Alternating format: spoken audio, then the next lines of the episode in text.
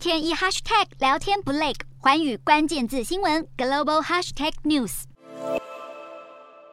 美国佛州今年三月通过《家长教育权利法》，禁止学校向幼稚园到国小三年级的孩童开设有关性向和性别认同的课程。这项法律迅速成了美国保守派和自由派文化战争的一环。迪士尼执行长包正博在员工和 LGBT 维权团体的敦促下，公开抨击这项法律，并暂停对州内政治人物捐款，让迪士尼瞬间成为共和党籍佛州州长迪尚特的攻击目标。佛州众议院四月通过法案。要在明年六月撤销迪士尼的特殊税区地位，但迪士尼对佛州经济的影响力不容小觑。佛州政府还是准备捧上五亿美元的津贴，让迪士尼把两千个工作机会从加州搬到佛州。显然，台面上文化战打得再火热，迪尚特也不愿失了迪士尼这个金鸡母。但迪士尼十六号突然抛下震撼弹，宣布移动工作机会的计划将从今年延后到二零二六年。虽然迪士尼并没有提供延后的确切原因，但外界普遍认为是在对佛州政府做出反。